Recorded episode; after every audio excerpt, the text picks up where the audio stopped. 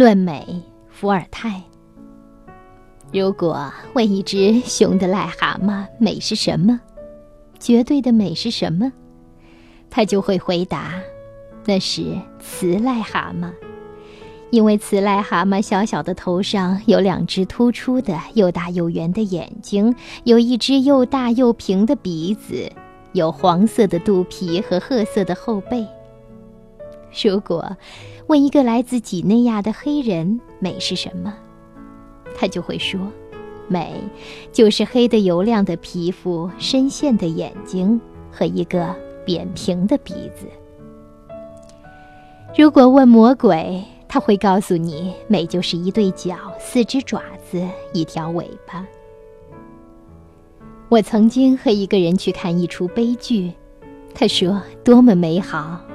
我问：“你在里面发现了什么美好的东西？”他说：“因为作者已经达到了他的目的。”第二天，他吃了一些对身体有好处的药。我对他说：“药达到了他的目的，多么美好的药！”可他说：“药不能说是美好。”并且意识到，你把“美”这个词运用到任何事物之前，它一定在你的身上引起敬佩和愉悦的感情。他同意说，那悲剧在他身上引起了这两种感情，所以那是美，而药却没有。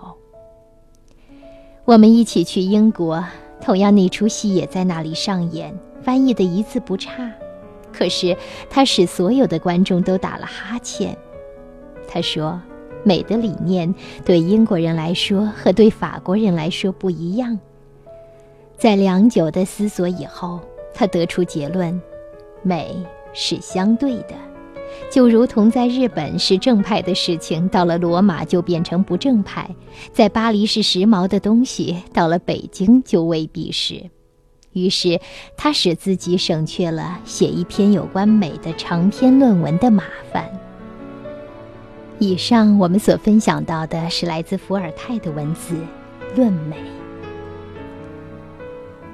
美究竟是什么呢？